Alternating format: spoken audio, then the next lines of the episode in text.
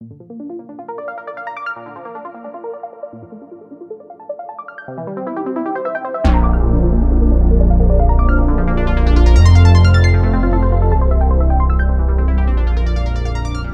tal? ¿Cómo están? Muy buenas noches. Muchas gracias por estar presentes, como muchas veces, como muchos días a lo largo de estos años, en las transmisiones de la videocolumna del Laboratorio de Periodismo y Opinión Pública. Yo soy Arnoldo Cuellar y soy parte de este esfuerzo periodístico en Guanajuato. Pues no tenemos a una candidata a ser la nueva persona rectora de la Universidad de Guanajuato. Tenemos a tres. Y es que, bueno, no estábamos tan seguros, pero por fortuna vamos a tener presentes aquí a tres de los aspirantes que están buscando eh, eh, eh, participar en este proceso de selección que ya inició, que ha tenido sus primeros pasos para buscar dirigir a la máxima casa de estudios de Guanajuato durante los próximos cuatro años. Ya viene entrado el siglo XXI con muchísimos retos para la universidad pública, para la educación en nuestro país. Hoy hay un gran debate nacional sobre el tema educativo en todos los niveles y las universidades no son la excepción. Así que me da mucho gusto recibir aquí a la doctora Teresita Rendón Huerta Barrera, con quien primero coordinamos esta invitación y que luego ya eh, no me quedó muy claro quién venía, pero yo le agradezco muchísimo que esté aquí y sobre todo que me haya ayudado a convocar a los otros dos aspirantes, doctora. Muchas gracias, muy buenas noches, un gusto estar aquí en este espacio. Muchísimas gracias. Vamos a incorporar también al doctor Armando Gallegos de, la, de, la, Rectoría Irapuato Salamanca, el campus Irapuato Salamanca. Bienvenido, doctor, y muchísimas gracias por darse el tiempo para platicar con el auditorio de PopLab. Buenas noches, muchas gracias por la invitación. Y el doctor Carlos Hidalgo, quien está en la sede León de la Universidad de Guanajuato, en el campus León quizás también la más retadora por ser la de mayor tamaño del Estado, la más pujante industrialmente y donde quizás la universidad pues llegó no tan pronto como hubiéramos querido mucho. Doctor, muchísimas gracias por estar acá. Muchas gracias, gracias por la invitación a Teresita y por la gran audiencia con usted. Muchas gracias. No, pues la audiencia también es de ustedes porque hoy tenemos una, una, para empezar y ser los primeros minutos, una entrada muy importante. Hay muy buen rating. Imagino que el tema universitario le interesa a muchísimas personas en este estado. A mí me gustaría empezar platicando, porque el tiempo se va rápido y quiero aprovecharlo, de qué están viendo ustedes que conocen a profundidad la universidad, que han estado en puestos directivos, que han estado al frente de, las, las clases, las aulas durante muchísimo tiempo, ¿qué están viendo como los retos principales que enfrenta nuestra universidad con qué fortalezas cuenta en este momento la Universidad de Guanajuato, pero también qué debilidades tiene, qué hemos dejado de hacer por las causas que sean, que hoy nos coloca en un predicamento para mantenernos, pues bueno, con lo que la Universidad de Guanajuato ha sido históricamente, ¿no? Una casa de vanguardia en, el nivel educativo que representa a nivel nacional. No sé quién le gustaría empezar. ¿Quién dijo yo? Doctora, ya la veo muy animada. por favor. Bueno, yo considero que la Universidad de Guanajuato pues no ha, no ha perdido su prestigio. Al contrario, creo que la Universidad de Guanajuato es una institución muy sólida, con una vida de cerca de 300 años. Hoy se enfrenta pues a una evolución que es natural dentro de su funcionamiento y de su entorno, ya son 15 años de la reforma en donde eh, se dieron los campus, donde se crearon los campus. Yo creo que va a ser momento de hacer una evaluación de su funcionamiento. Creo que hay necesidad de impulsar muy fuertemente las funciones esenciales y consecuentemente pues revisar todo el sistema de metas e indicadores que tenemos al interior de la institución. Creo que también es fundamental revisar la gestión y la parte pues de, organización, de estructura. Eh, hemos registrado, yo ayer tuve una reunión muy, muy grata, pero también de mucha denuncia, con los profesores de Ciencias Naturales y Exactas del campus Guanajuato, quienes tuvieron eh, a bien invitarme para hablar sobre la problemática que aqueja a los profesores. Y hay una gran inconformidad entre toda la comunidad académica. Ellos hablan de la falta de certeza y agilidad en diversos procesos, sobrecarga de trabajo para docentes, porque, bueno, eh, eh, no es desconocido por nadie que hacen falta plazas, eh, las jubilaciones se están dando cada día con mayor frecuencia, compañeros profesores que se retiran, pero que no se pueden reponer las plazas porque no contamos con, con ellas. Hay una gran cantidad de horas que deben dedicarse a rendir informes, llenar formatos, presentar reportes, gestiones administrativas, compras, convenios, eh, cuestiones de mantenimiento de equipo de los laboratorios. O sea, hay una enorme inconformidad de, de los profesores por, por eso, que más que inconformidad yo diría son necesidades. Hay también un gran pues un gran vacío que creo que tenemos que, llenar en torno a innovaciones tecnológicas en el ámbito pedagógico. Creo que va a ser muy importante el desarrollo de sistemas de información, eh, proyectos creativos, en fin. El, el tema de los estudiantes, por supuesto, el atender sus reclamos muy válidos en torno al acoso, en torno a la seguridad, en el respeto que nos debemos como comunidad universitaria, eh, el respeto a la diversidad, necesidades de apropiarnos todos de los valores de nuestra institución eh, dentro del entorno universitario y por supuesto fuera de Yo así resumiría esta, esta parte, esta pregunta. Muchísimas, muchísimas gracias, doctora. Cualquiera de ustedes que, quiera iniciar. Adelante, por favor. Sí, muchas gracias. Bien, eh, como, como lo, dice la doctora Teresita, es, una universidad que, que sigue su, una, con gran trascendencia. Yo lo, lo, que quisiera destacar es la, la, planta académica. O sea, la planta académica es una gran fortaleza de la universidad. Eh, hay, hay, grandes investigadores que, que, han llevado a cabo mucho trabajo durante muchos años y creo que debemos eh, voltear a ver a estas personas que, que, que, se han dedicado a trabajar en la, institución y que han aportado muchísimo a, ella.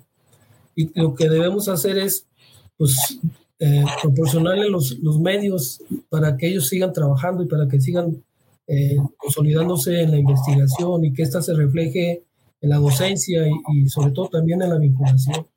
Creo que le hace falta a la universidad tener, tener mayor vinculación con, con, las empresas, con el sector productivo, porque de ahí se pueden lograr grandes, grandes, grandes eh, eh, alcances y logros impacten a la sociedad. yo, yo, soy, yo, estoy, yo soy un convencido, yo tengo una formación de ingeniero, Creo que el, impacto que tendríamos nosotros en, la sociedad es lo que aportamos como, como, como académicos, investigadores, acompañados con los, con los estudiantes. Hay grandes ideas y, grandes proyectos que pudiéramos nosotros tener para, para la problemática en, varios sectores, eh, en la automotriz. Tenemos, por ejemplo, en el caso del campus Irapuato Salamanca, pues cercanía con el clúster alimentario, el sector agroalimentario, el industrial, eh, en, la parte de, ingeniería, en la división de ingeniería en Salamanca, con el sector este, automotriz. Pues viene, viene los retos de la movilidad eh, o la electromovilidad, entonces hay que trabajar en ello. Viene la parte de, de inteligencia artificial. Entonces creo que una de, la, de, lo que tenemos que hacer es fortalecer los campus, este, potenciar las vocaciones de los campus, y, y, hacernos acompañar con el nivel medio superior. O sea, invitar a, nivel medio superior a participar en estos proyectos y que nosotros pudiéramos ir consolidando metas y logros para la institución. De mi parte, esto es lo que creo que podríamos hacer, es eh, fortalecer la vinculación y consolidar las vocaciones en los campus y en el, en el nivel medio superior. Gracias. Muchísimas gracias. Doctor Carlos Hidalgo, te toca cerrar esta parte. Yo agregaría a mi primer planteamiento una, cuestión. comentan tanto la doctora Teresita como el doctor Armando Gallegos que la universidad conserva su prestigio. El, prestigio es algo que a veces es, es, es, es una percepción. Yo diría, ¿se mantiene la universidad a la altura de su prestigio en estos momentos? Ya en sus contenidos, en su propuesta educativa, en su forma de relacionarse con su comunidad y con la comunidad externa, la comunidad a la que sirve. ¿Qué me dices? Pues yo creo que un gran compromiso de, todos nosotros es eh, justamente el estar eh, fortaleciendo la, la parte en donde se da la universidad. ¿En dónde se da la universidad? En las divisiones. En las divisiones es donde están los departamentos, es donde están los estudiantes, es donde están los profesores y es donde tenemos que tener una especial visión para esta, para, para, para esta situación por la que estamos este, cruzando, cruzando. Si nosotros hiciéramos un tipo de análisis, así como, de, como se ha planteado aquí, de retos, fortalezas, debilidades, oportunidades, definitivamente que tenemos una gran tarea por delante, porque es eso, justamente lo que tenemos que, lo que, tenemos que hacer. Yo podría poner como ejemplo, dadas las particularidades que tiene cada uno de los, de los campus, si nosotros quisiéramos hablar de expertos en contabilidad y fiscal y ese tipo de cosas, diríamos, ah, caray, pues como que Salamanca, digo, y este Celaya está, está muy fuerte en ese tipo, de, e históricamente lo ha hecho. En Guanajuato la cultura, la filosofía, el derecho, la eh, química, la arquitectura están justamente justamente en donde están. León, eh, Armando acaba de comentar hace un momento que lo de Irapuato ha sido en, muchas áreas, por supuesto, pero hay áreas que compartimos, como enfermería compartimos los, los cuatro campus, pero hay fortalezas y particularidades de cada campus, como en el caso de Armando, que es obviamente el agronegocio, que, que es en este sentido y que es un, caray, pues comemos todos los días y varias veces al día y entonces ese tipo de situaciones se tienen que ir fortaleciendo con la presencia universitaria. La presencia universitaria en la ciudad de León ha sido eh, históricamente con, con el tema de salud en mucho. Y desde ese punto de vista, habría que estar fortaleciendo, insisto, esas particularidades y sobre todo, mm, si no nos damos a conocer, pues en consecuencia obviamente no nos conocen y tenemos que dar eh, las fortalezas que tiene y las oportunidades que tienen cada uno de nuestros campus en ese sentido. Yo, yo pondría justamente en la mesa, eh, históricamente tuvimos el mejor hospital de la Secretaría de Salud y la, voy a decirlo coloquialmente, la fábrica de médicos y de enfermeras a los lados de ese hospital. Y justamente es una gran, es una gran fortaleza que hoy nos encontremos exactamente igual en ese ejemplo de éxito, en ese caso de éxito. El nuevo hospital de la Secretaría de Salud, que a su vez, insisto, es el más grande. Este, en fin, eh, yo creo que, y, está justo, justo con, con nosotros ahí en la sede de San Carlos. En fin, creo que esas particularidades y, y, la atención directa con el mayor con el mayor, la mayor deuda que tenemos nosotros con la sociedad, que es regresarle, regresarle a la sociedad el mejor elemento, el mejor elemento formado y educado y bien informado en este, en este tipo de, situaciones para estarle pagando a la sociedad lo mucho, lo mucho que nos da definitivamente. Este, apostarle a muchas, a muchas estrategias que hoy, eh, lamentablemente, por alguna razón, este, tragedias mundiales como lo que acabamos de casi pasar. Hay, hay, instancias que están informando acerca de una nueva cepa del virus y cosas por el estilo. Pero pues bueno, eh, nuestros embajadores en el tema eh, serán que son nuestros estudiantes de toda el área de salud. Yo creo que es muy importante que estemos a, a, la vanguardia en este tipo de situación. Insisto, regresándole a la sociedad el mejor de los productos que tenemos que tenemos, que es este, eh, los estudiantes bien formados. Y aquí quiero resaltar una situación, agradeciendo definitivamente a todas las familias que depositan su, que, que, depositan su, su confianza en la universidad, de lo más preciado que ellos tienen, que son sus hijos, pero también resaltar que efectivamente nosotros los estamos informando y en alguna parte formando. Ellos ya vienen educados y gracias a las familias por esa situación.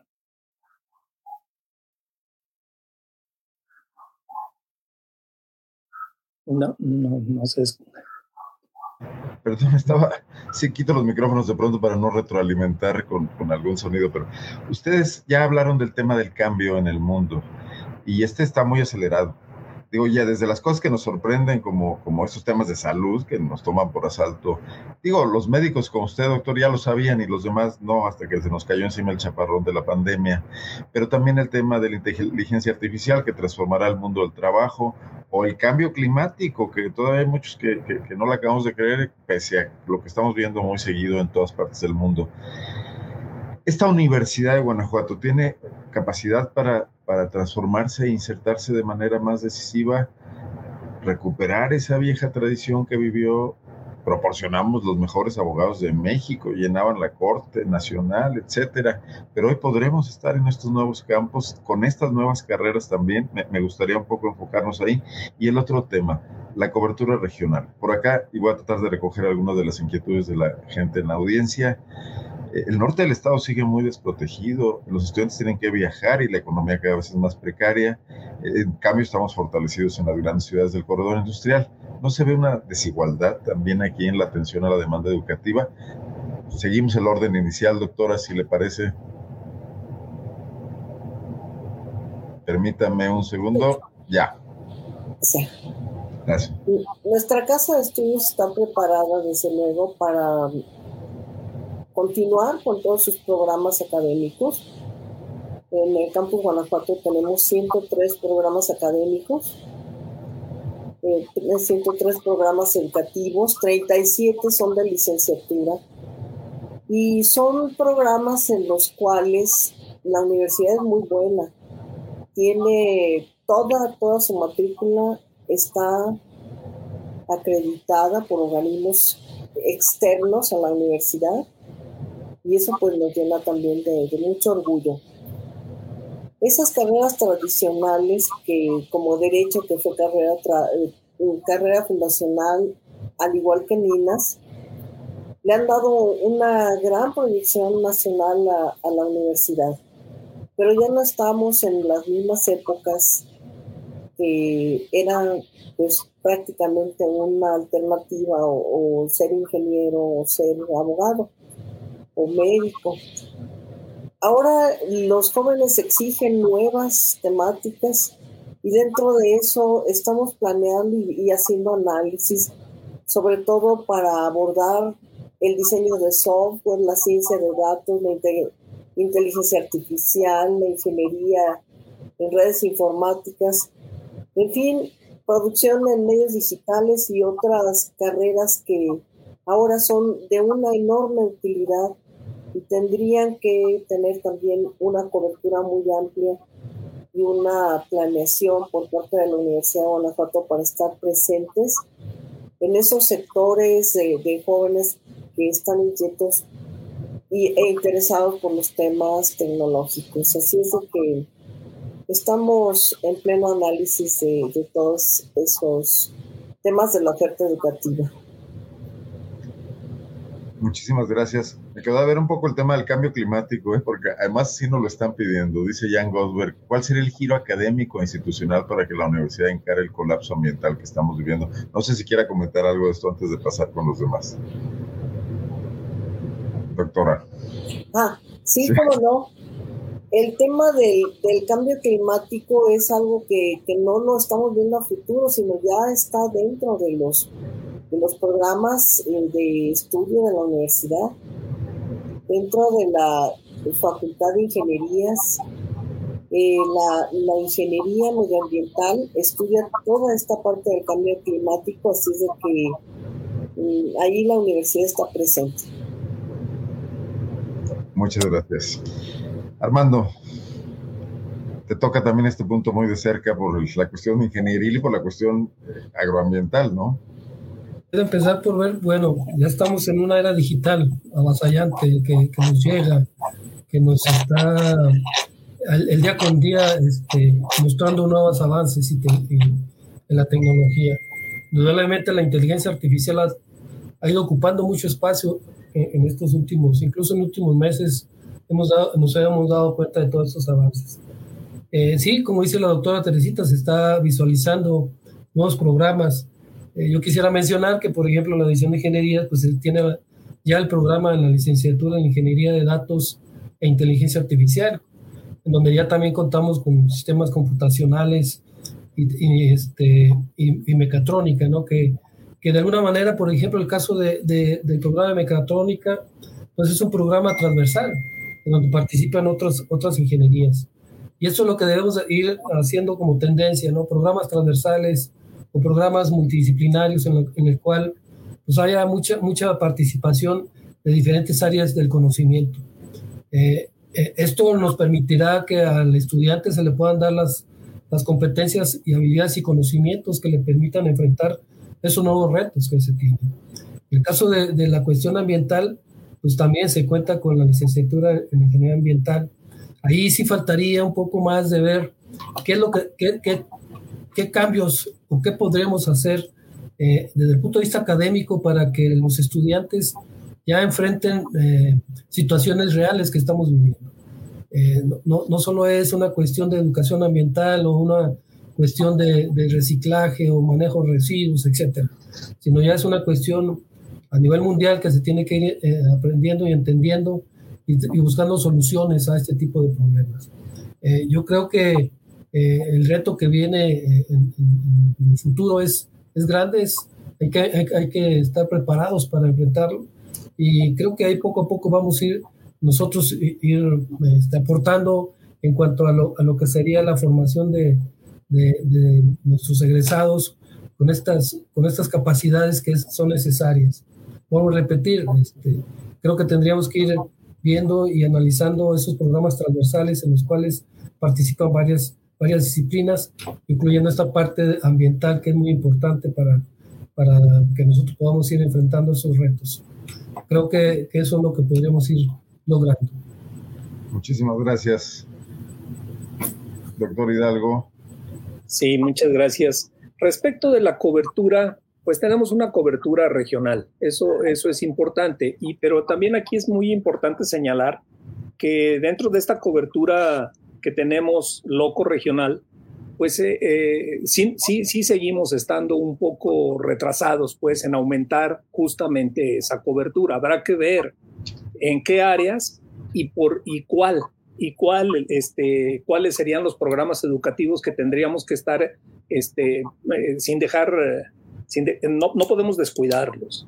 Estamos hablando de inteligencia artificial, estamos hablando de plataformas digitales. En la universidad tenemos un sistema, este, que lo tenemos CIME, que son, eh, en este sistema se llama, es un repositorio a final de cuentas. Debemos de darle acceso a todo el mundo para que todos los temas de actualidad es, que están ahí, que se van haciendo cada vez más grandes, en ese sentido, debemos de darle eh, autorización a todo mundo que quiera consultar, porque justamente es la, eh, eh, este tipo de la digitalización, pues es una estrategia que ha funcionado bastante, que lamentablemente nos la, nos la enseñó más la tragedia que estamos por pasar. Eso es algo muy, muy importante. Algo que también es importantísimo, debemos nosotros de estar con mucha claridad en el tema de las artes y las humanidades. La cultura es algo importantísimo justamente para hacerle, hacerle sentir, hacerle sentir a la sociedad que le estamos entregando gente muy preparada, pero que también está pensando que al tener ya eh, tatuada su, alma mater en el alma, definitivamente tenemos que estar con que estas personas estén viendo primero por el otro. Yo creo que ya la, la, universidad, al simplemente reconocerlos como egresados de la universidad, este tema de la otredad es importante. Eh, todos los universitarios debemos definitivamente de ser unos promotores justamente del humanismo y de la visión primero por el otro. Y en ese, en ese aspecto yo creo que va mucho el tema de que en esta conciencia colectiva debemos de ir creando una conciencia ecológica nomás tenemos este mundo y debemos de cuidarlo muchísimo en ese, todo en ese, en ese sentido.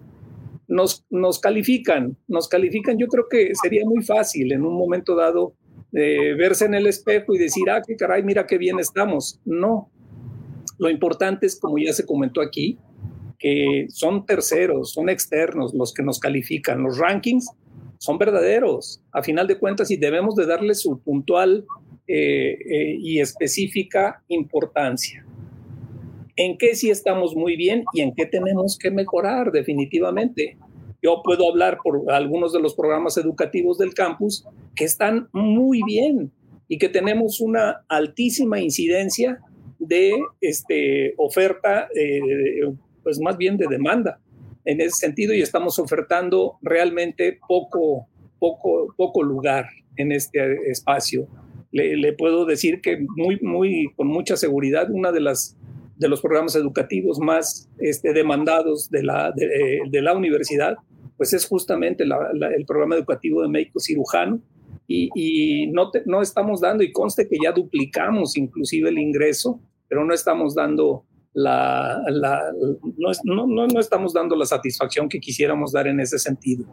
Eh, sí es bueno pensar también en cosas como, pues es mucho mejor la calidad que la cantidad, sí, pero también debemos de estar viendo justamente por esas, por esas, por todos estos aspectos que son muy, muy, muy importantes en este, en este asunto. Seguramente que un ranking eh, que califique, yo podría decirles, eh, por el área, pues finalmente eh, tenemos un muy buen lugar, muy buen lugar en la carrera médico cirujano con los médicos que egresan de aquí, que presentan el examen nacional para hacer una residencia y una especialidad médica. Y en este sentido, tenemos un lugar muy importante. Eh, yo, les puedo comentar que en ese ranking concretamente nos peleamos con la Universidad de San Luis Potosí, el cuarto y el quinto lugar. Nos ganan tres universidades privadas. Nos gana el TEC de Monterrey, nos gana la Salle de Ciudad de México y nos gana la Náhuac.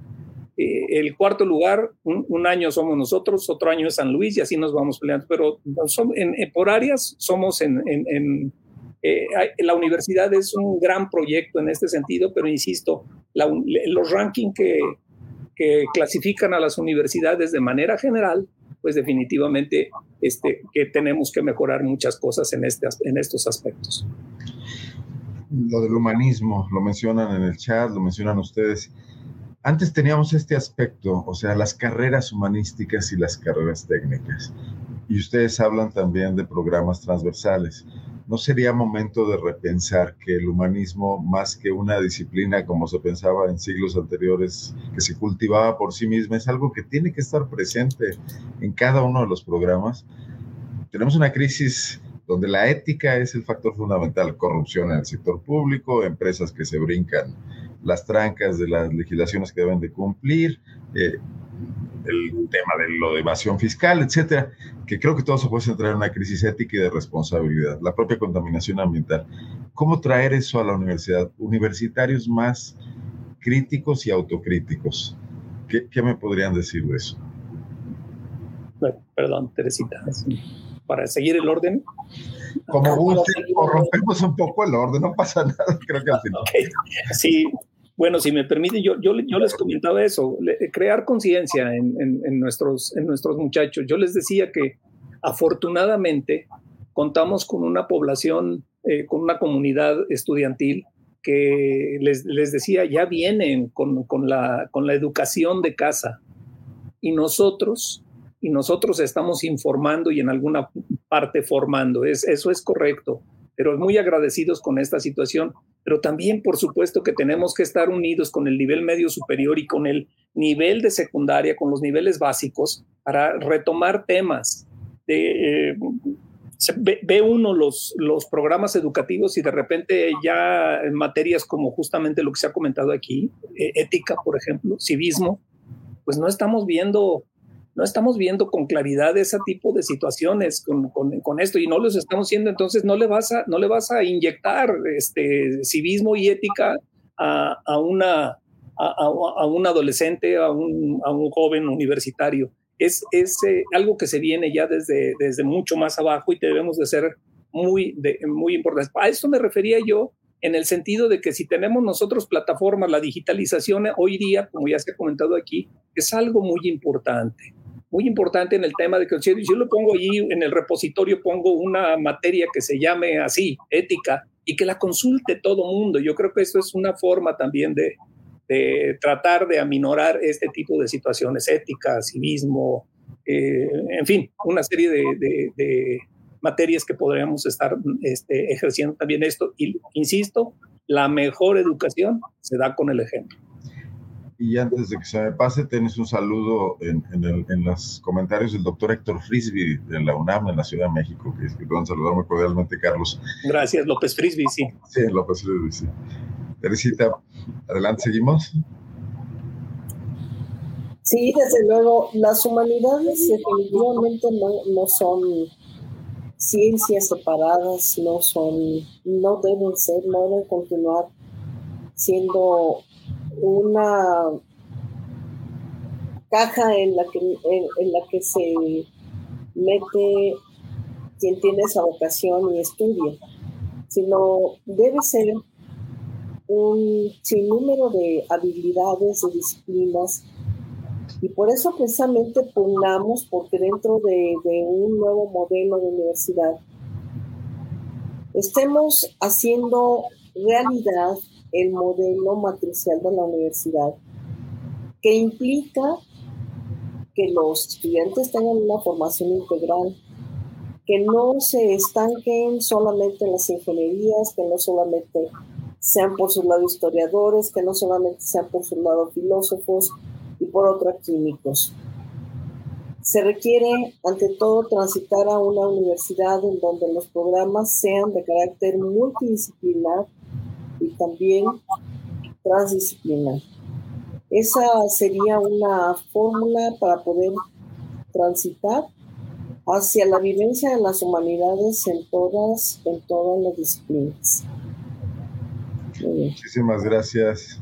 Nos preguntan acá que por qué no vino Claudia, mejor que la, doctora Claudia Gómez. Bueno, porque no la invité, sencillamente, y no por otra cosa más que los tres rectores que tengo como invitados han estado produciendo algún tipo de, pronunciamientos y posturas. Me pareció interesante conocer esos puntos de vista, de los que hablaremos más tarde, si tenemos tiempo, o en otra oportunidad. Pero la invitaré a ver si acepto eh, más adelante.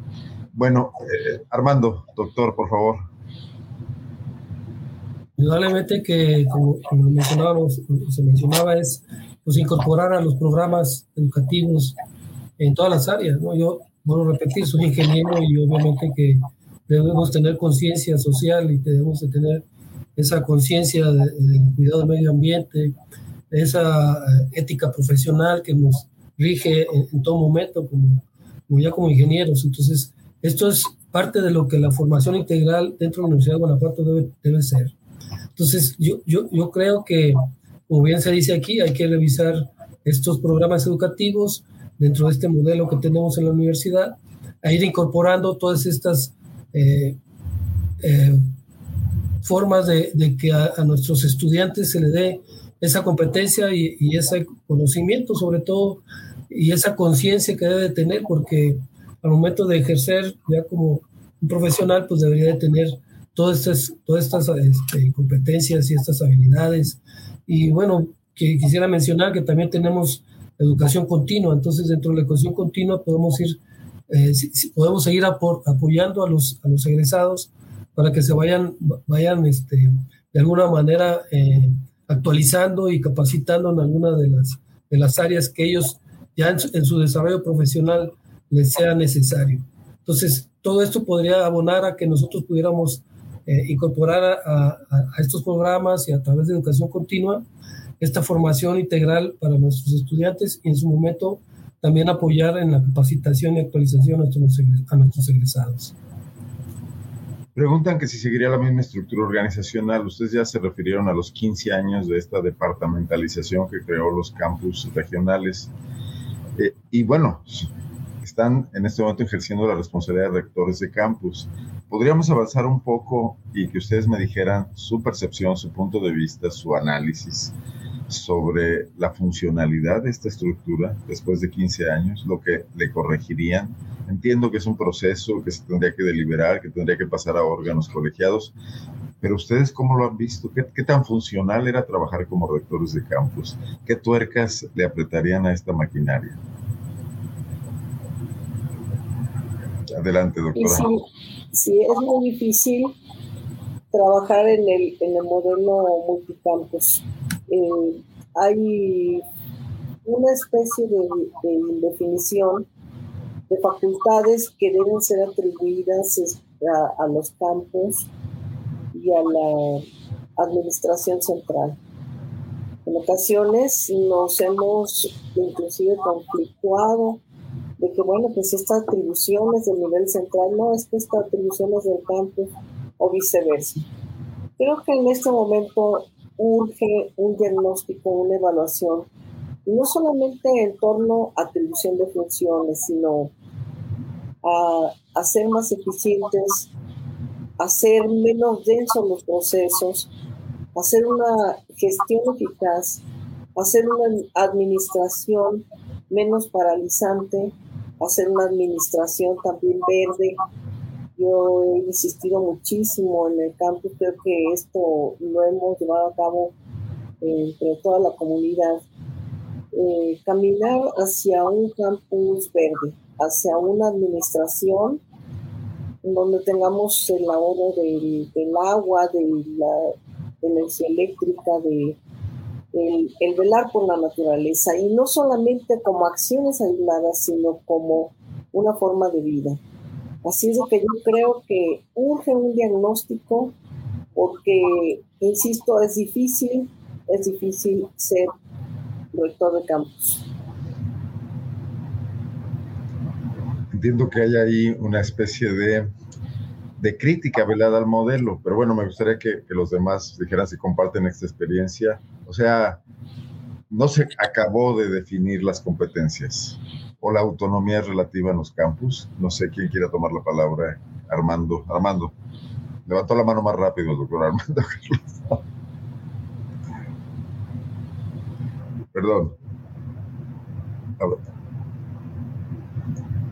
Creo que tú tienes apagado tu micrófono porque... Ah, sí, Este, bueno, definitivamente sí es, es complicado.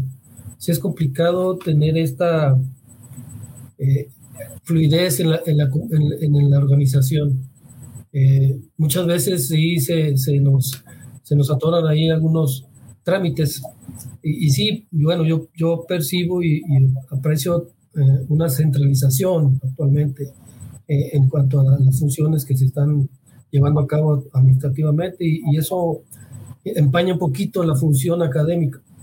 Eh, creo que la organización por campus o, esta estructura de campus eh, departamental y de divisiones, creo que el, espíritu de esto fue tener más presencia en, forma regional. Por ejemplo, yo puedo hablar del campus Irapuato Salamanca, porque nosotros tenemos sedes en Yuriria, en Tierra Blanca, que por ahí estoy viendo a, a Francisco Arellano mencionando algo sobre el noreste, eh, en Irapuato y en Salamanca. Entonces, para nosotros, eh, esta distribución geográfica del campus, pues sí se nos, se nos complica, ¿no?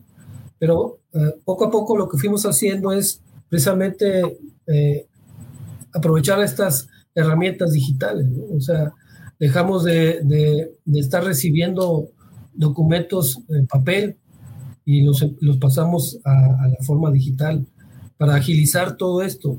Al menos al, interior del campus así lo, así lo hemos estado logrando. O sea, tenemos una conexión con Tierra Blanca, tenemos una conexión con Yuriria, eh, tenemos nosotros nuestras, nuestras sedes en, en Irapuato y Salamanca, entonces no podíamos, no podíamos avanzar por el hecho de que un trámite de Tierra Blanca tenía que venir a Irapuato a hacerse, y pues eran de camino dos horas y media o más. Este, de Yuriria pues hacia Salamanca y es aproximadamente una hora un poco más. Entonces todo esto pues lo tenemos que ir este, eh, resolviendo. Y creo que este, desde, desde, la administración central podemos hacer algo semejante. Podemos nosotros, como bien dice la doctora, este, no, no, no utilizar tanto papel, eh, ahorrarnos eh, por ahí también parte de energía y, otras, y otros recursos que podamos ir ahorrándonos y, disminuyendo el consumo. Entonces, pues hay que aprovechar esta, estas herramientas digitales y, y el avance otra vez de la inteligencia artificial, estas cuestiones que podemos nosotros ir generando algunas plataformas en, los, procesos administrativos eh, que, a veces este, son, son un poquito engorrosos para, sobre todo para los profesores y estudiantes. Entonces, eh, sí ha sido difícil, pero creo que podemos hacer algo para ir resolviendo un poco esto y pienso que la presencia de los campus es por, por para tener mayor, mayor cobertura por parte de la, de la universidad en ciertas regiones. Por repetir, nosotros en Tierra Blanca estamos ahí trabajando, ¿no? Eh, poco a poco hemos logrado cosas, eh, si bien quisiéramos tener mayor infraestructura, pero eh, lo que hemos hecho con la infraestructura que, que se cuenta, pues es ir impulsando algunos programas, particularmente el programa de enfermería obstetricia Tierra Blanca ha sido un éxito. Entonces estamos ahorita buscando otros programas, como por ejemplo algo relacionado con, con el agro y con la parte ambiental, con la atención ahí a, a, lo, a, lo, que mencionan ahí, que es toda esta eh, biodiversidad que existe en Tierra Blanca. Entonces, sí, sí hay que trabajar en, ese sentido, pero pienso que la presencia de la universidad en diferentes regiones ha sido importante. Adelante, Carlos. Gracias. Pues sí, efectivamente tenemos 15 años con este modelo, un modelo transversal. Sí, pero pero funciona muy verticalmente. Y esto lo tenemos que, lo tenemos que comentar, analizar, estudiar y proponer definitivamente soluciones para esto. Porque a ti como rector de campus, por una parte, te dan toda la responsabilidad, pero te, te, te dan muy poca capacidad resolutiva. Esto es algo importante, porque entonces caemos en lo que justamente Teresita y Armando estaban comentando en, en, en este sentido. ¿Cómo es posible que para un trámite que pudiera este, considerarse normal o muy cotidiano, que debiera de ser fluido todo esto, pues no, no, no, no resulta así porque, insisto, esa verticalidad del sistema que, no nos deja tener esa capacidad de resolución que se, que se debe de tener. Y entonces en este, en este aspecto, pues ya tenemos 15 años en este en este sistema que debemos de darle nosotros la fluidez, insisto, necesaria para seguir apoyando a las divisiones, que vuelvo a insistir, ahí es donde sucede la universidad. Ahí están los profesores, ahí están los estudiantes y ahí es donde está la parte mucho más importante. Todo lo demás, todo lo demás es gestión y administración que, insisto, debe de ser muy fluida, que tengas alta, donde se te genere el problema, ahí debes de tener la capacidad de resolución.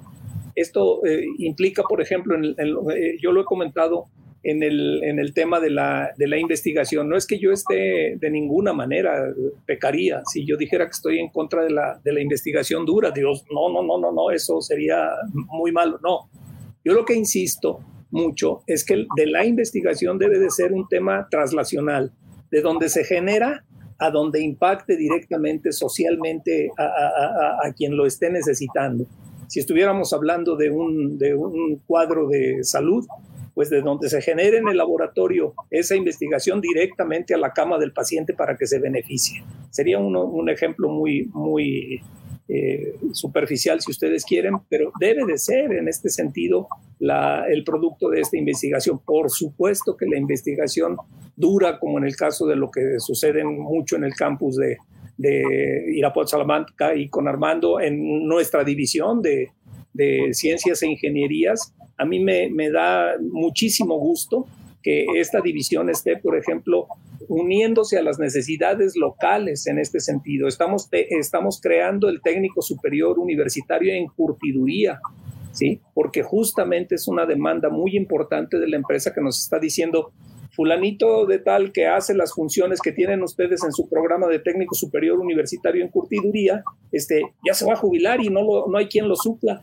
Y en ese sentido, pues nosotros queremos pues seguir dando ese, ese tipo de respuestas en esto. Pero insisto, se tiene que tener mucha más capacidad resolutiva en el área donde se están generando los problemas y no tener que ir hasta la vertical a, a hacer este tipo de gestiones. Muchísimas gracias. Y volteando a la esencia del trabajo universitario que son sus estudiantes, ¿qué pasa en la universidad? Tengo la impresión, y a lo mejor me equivoco un poco, ustedes corríjanme, de que se ha estancado la posibilidad de absorber a más jóvenes, de tener menos rechazados, de aumentar la posibilidad de formar más en la universidad pública a, a, jóvenes, incluso no solo guanajuatenses, esta universidad traía estudiantes de muchas partes del país. ¿Nos hemos estancado por falta de recursos o, hay ahí otras, otras determinantes? ¿Qué piensan ustedes? ¿Puede crecer la Universidad de Guanajuato en ese sentido y además conservar calidad? Yo creería que sí. Sí se puede. Tenemos que hacer una, un estudio muy importante y aprovechar esa, aprovechar esa fortaleza que tenemos con esa gran oportunidad que en determinadas áreas y de acuerdo al entorno social que se esté necesitando justamente de este tipo de profesionista, de este tipo de técnico superior, de este tipo de, de, elemento humano ya formado que le estemos entregando a la sociedad. Pero, insisto, de acuerdo a la, a la loco que se dé en, en, todo el Estado y esto debe de, debe de seguir funcionando. No, no, es, no es este, ningún secreto que la, el gobierno, la empresa y la academia debemos de, de, caminar y de trabajar de la mano para que este tipo de situaciones, a mí dime qué es lo que necesitas y eso es justamente lo que yo te voy a estar regresando con el apoyo gubernamental, con el, y, y este tipo de situaciones yo creo que es lo que nos va a venir a dar mucha luz justamente en todos estos, en todos estos procesos. Gracias. Su turno, doctora, sí. Habido, sí, ha, habido una, baja de la matrícula, eh, sobre todo en este año. ¿Por qué? Porque estamos recibiendo el impacto de la pandemia. Estamos recibiendo el impacto también del desempleo que muchos papás de nuestros estudiantes han quedado sin empleo estamos viviendo una, una crisis generalizada que no es privativa de la Universidad de Guanajuato, en donde hay una serie de carencias y limitantes para que los jóvenes accedan. No solamente son causas de orden interno en la universidad que bien reconocemos que, que se ha avanzado y que tendremos que hacer un mayor número de programas para la, la inclusión, por ejemplo, estos programas de inclusión regional, estos programas son muy importantes. Creo que los programas de actividad regional han sido valiosos para la universidad, valiosos para las comunidades. El de pase regulado me parece un programa fabuloso, excelente. ¿Por qué? porque nos permite reclutar los mejores talentos dentro de las escuelas de nivel medio superior.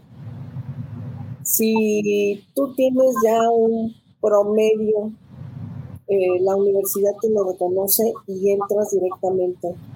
No necesitas hacer ningún examen y, te, y, tú dices qué, carrera deseas cursar.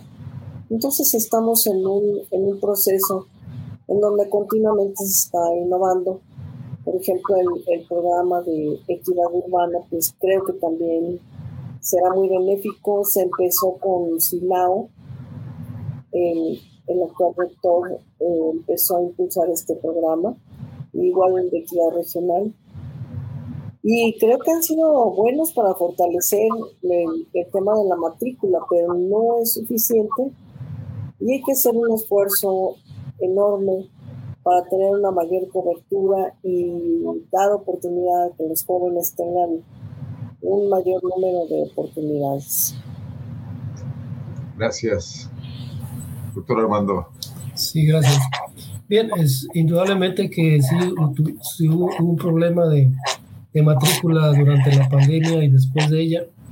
Eh, creo que se ha ido recuperando un poco, aunque todavía tenemos esos efectos eh, con respecto al, número de estudiantes.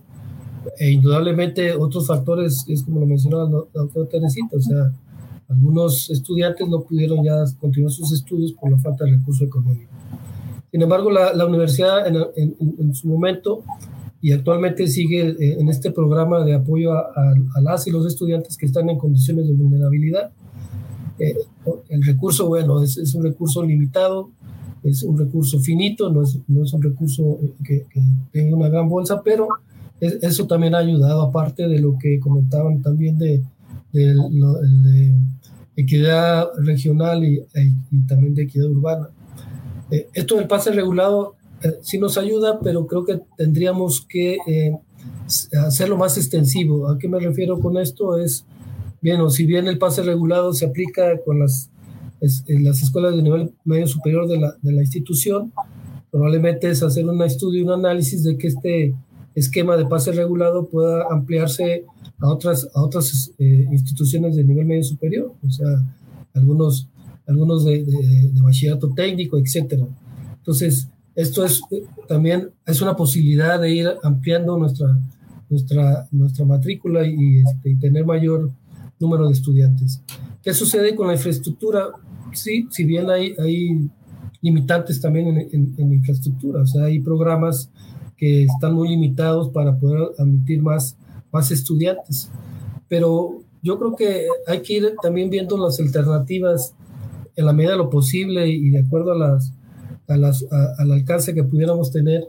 Pues yo sigo insistiendo con la cuestión de, de herramientas digitales. Tenemos un campus digital, creo que podríamos irlo también este, este, fortaleciendo e impulsando más, más este, actividades en este campus digital, programas o al menos algunas unidades de aprendizaje que pudieran ser ahí incorporadas. Eh, por las características del campus Irapuato Salamanca, nosotros hemos impulsado mucho esta parte de la digitalización de las unidades de aprendizaje. ¿Por qué? Porque nosotros tenemos que debemos de tener cobertura en el noreste, en Tierra Blanca, y difícilmente podemos tener infraestructura para cubrir todas las, todos los programas, programas que quisiéramos allá. Y hemos trabajado en este sentido. Tenemos lo que llamamos centros de, de educativa en, la sede de Tierra Blanca, en la cual es un, eh, pues es un, es un, un espacio eh, equipado en donde los estudiantes de Tierra Blanca puedan tomar un curso que se imparta acá en la División de Ciencias de la Vida en Irapuato.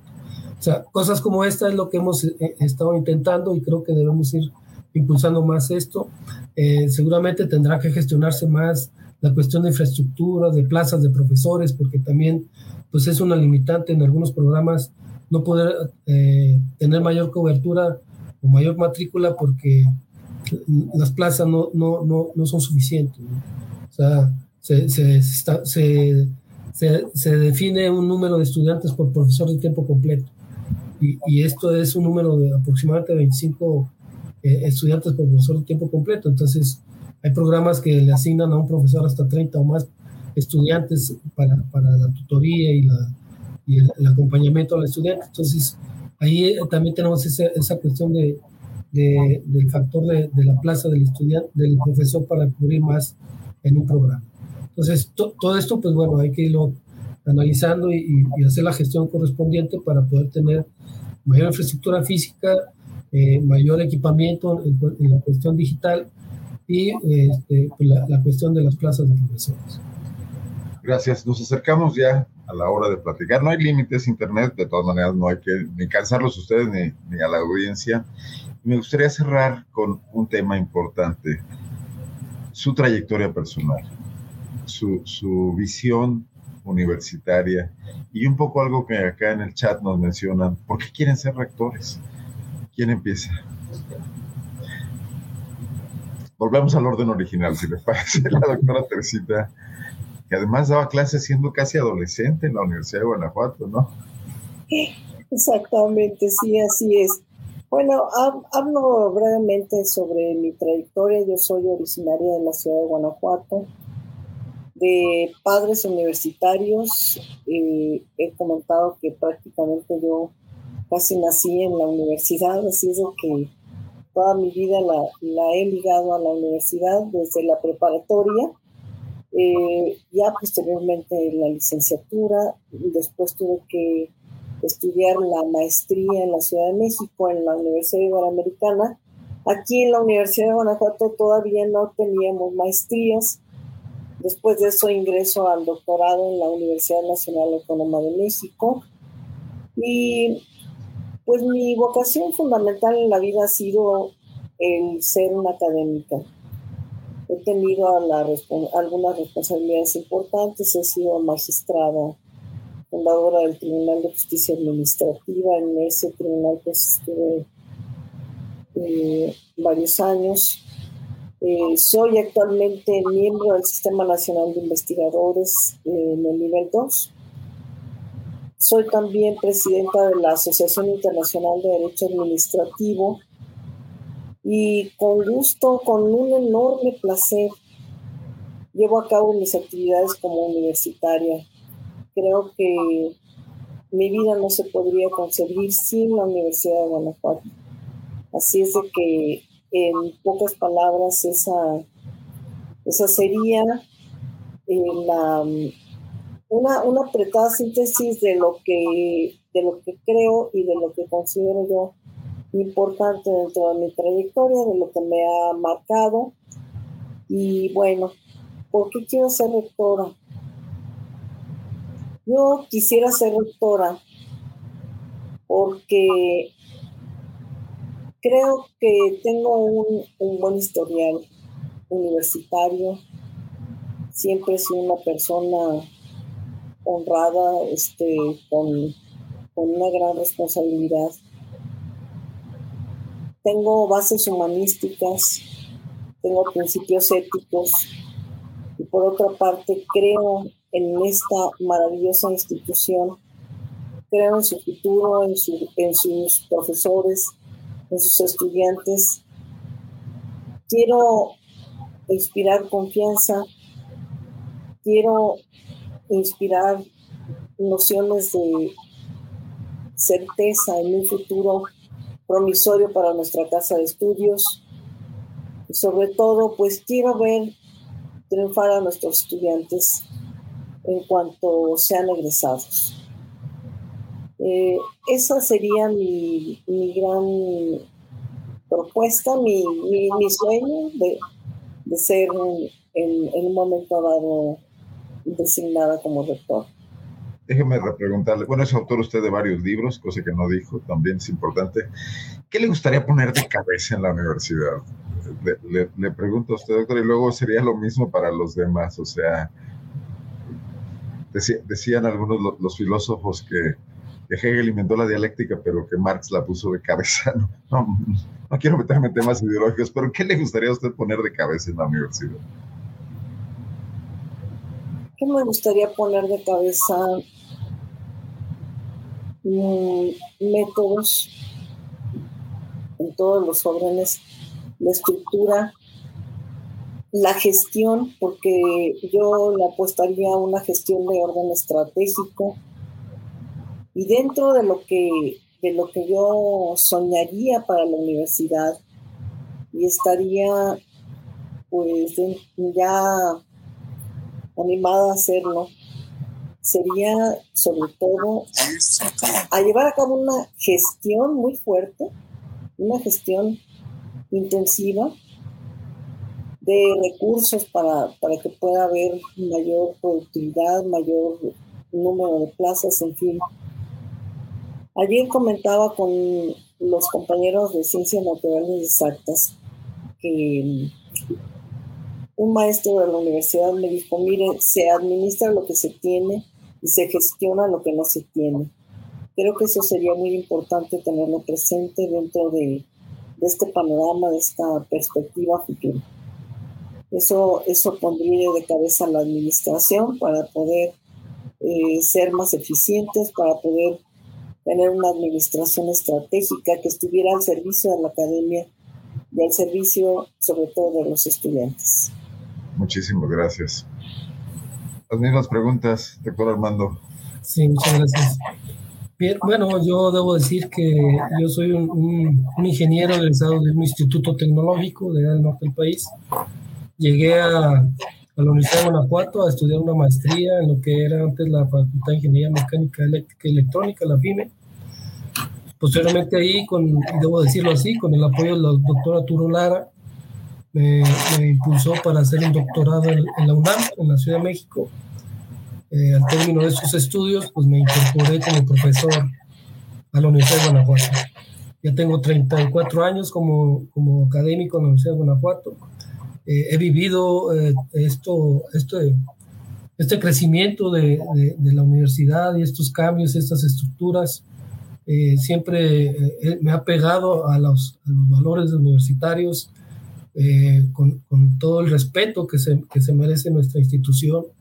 Siempre he trabajado para la institución, nunca he tenido otro, otro empleo, siempre he estado dedicado a la, a la Universidad de Guanajuato y me, me, siento muy orgulloso de ser un académico y de haber, eh, estar aportando en la formación de, de nuestros estudiantes.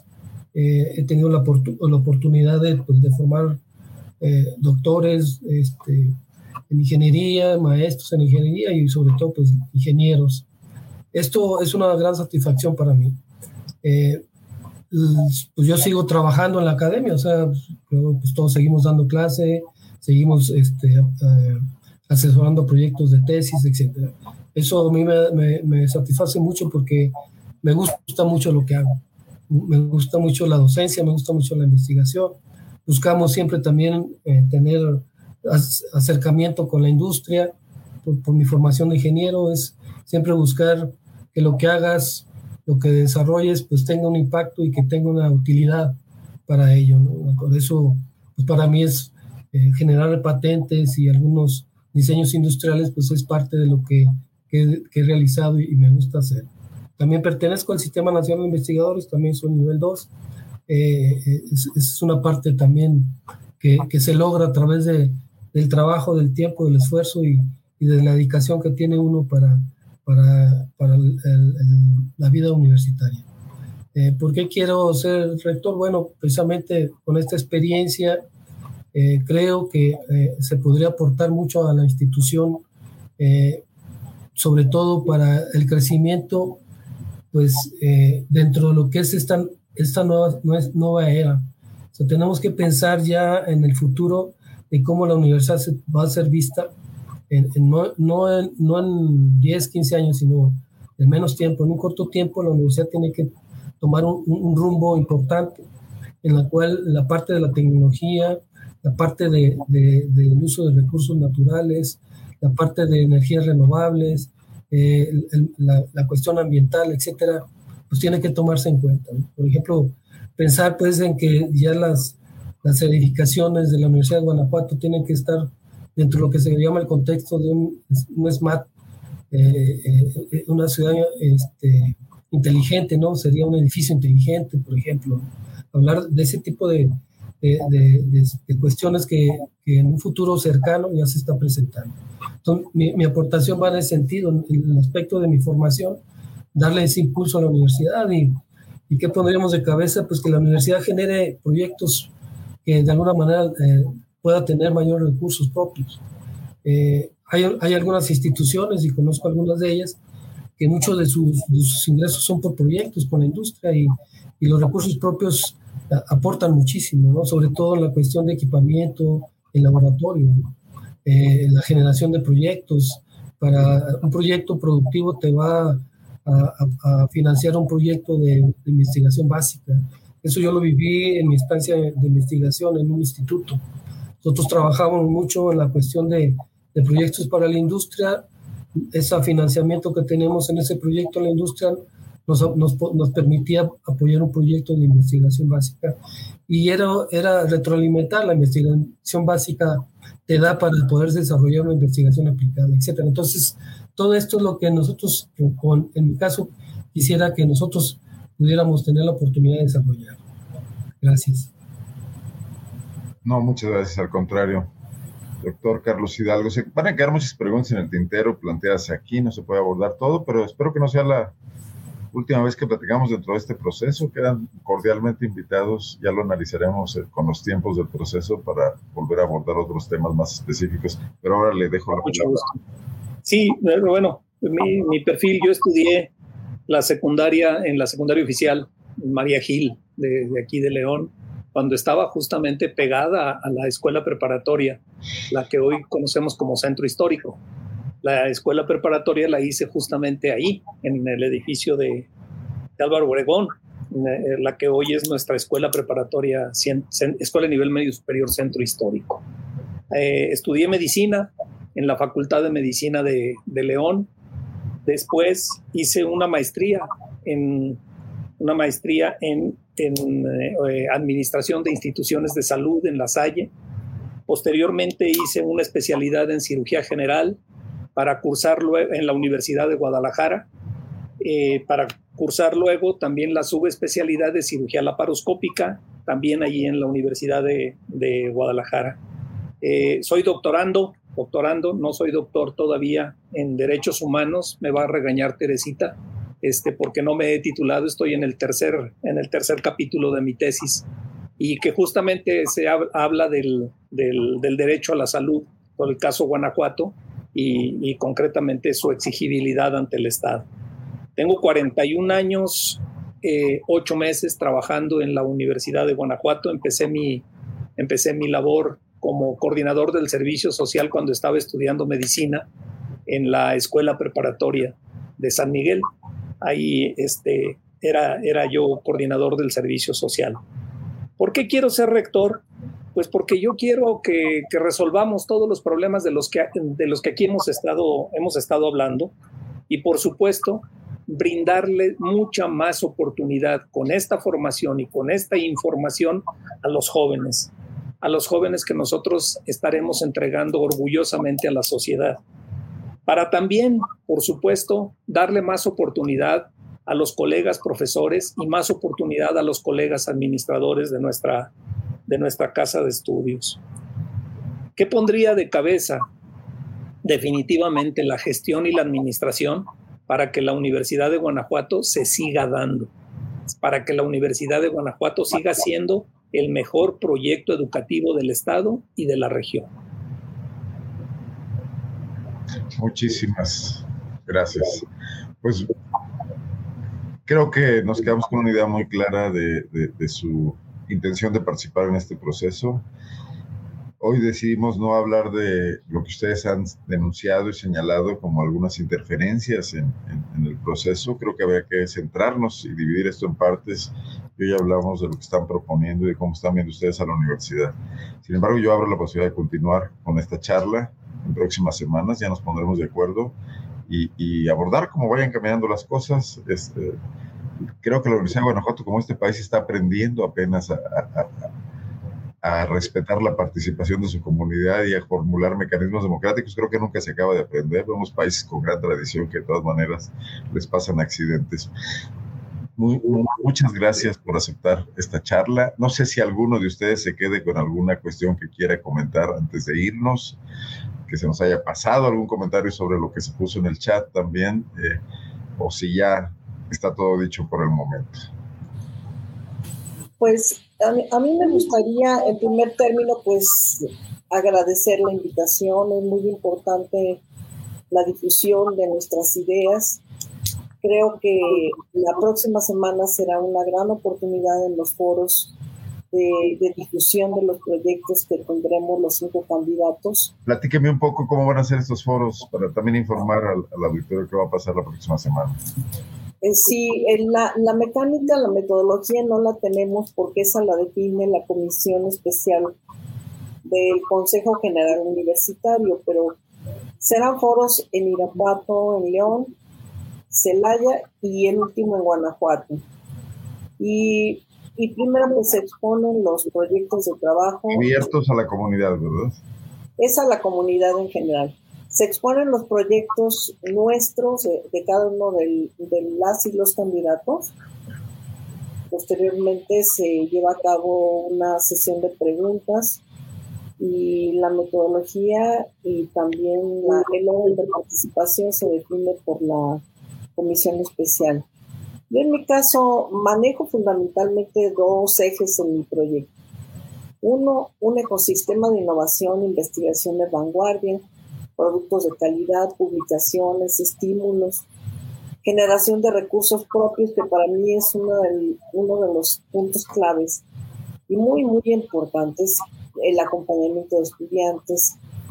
Y como ya lo había mencionado, el nuevo diseño de gestión con base en la, en la deregulación, en ingeniería, en la ingeniería de los procesos y generando confianza. Entonces, fundamentalmente de eso se tratará, exponer nuestras ideas ante la comunidad. Están todos invitados a estos foros. Estaremos muy atentos. Doctor Armando, doctor Carlos, algo que se quede por ahí.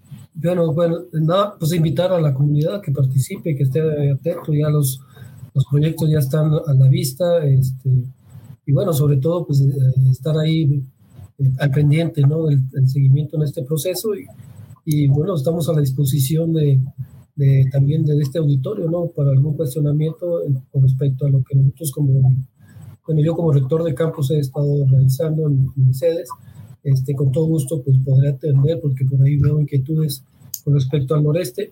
Sí estamos trabajando, pero eh, con todo gusto podríamos dar un poquito más de contexto en este sentido. Eh, ¿Los proyectos son públicos? ¿Están en algún sitio para conocerse? En la página de la universidad, eh, señor Arnoldo, en la página de la universidad, ahí está un sitio donde habla ya de los proyectos tal cual, el perfil y los proyectos de cada uno de nosotros de los cinco candidatos. Y este, eh, aquí yo creo que lo, lo, que a mí me gustaría simplemente resaltar con, en función de lo que usted nos comenta es justamente por qué esto, bueno, pues por la, a final de cuentas, por la superación académica, nuestra principal deuda con la, con la sociedad y la, y la superación de todo el personal de la Universidad de Guanajuato. Correctísimo. Pues muchas gracias. Buenas noches por la disposición, por el tiempo quedamos emplazados a repetirlo. También al auditorio que estuvo muy participativo, tanto la gente que nos siguió en las diversas redes sociales y además se quedará esto ahí, sobre todo en Facebook y en YouTube y en Twitter también. Se queda la charla completa de una hora y, 12 minutos para quienes quieran verlo más tarde y también pues enviar saludos a las personas que nos verán eh, de forma diferida. Soy Arnoldo Cuellar, soy parte del Laboratorio de Periodismo y Opinión Pública y les agradezco mucho tanto a mis invitados de esta noche como al auditorio su apoyo siempre y su presencia. Muy buenas noches y gracias. Gracias, buenas noches.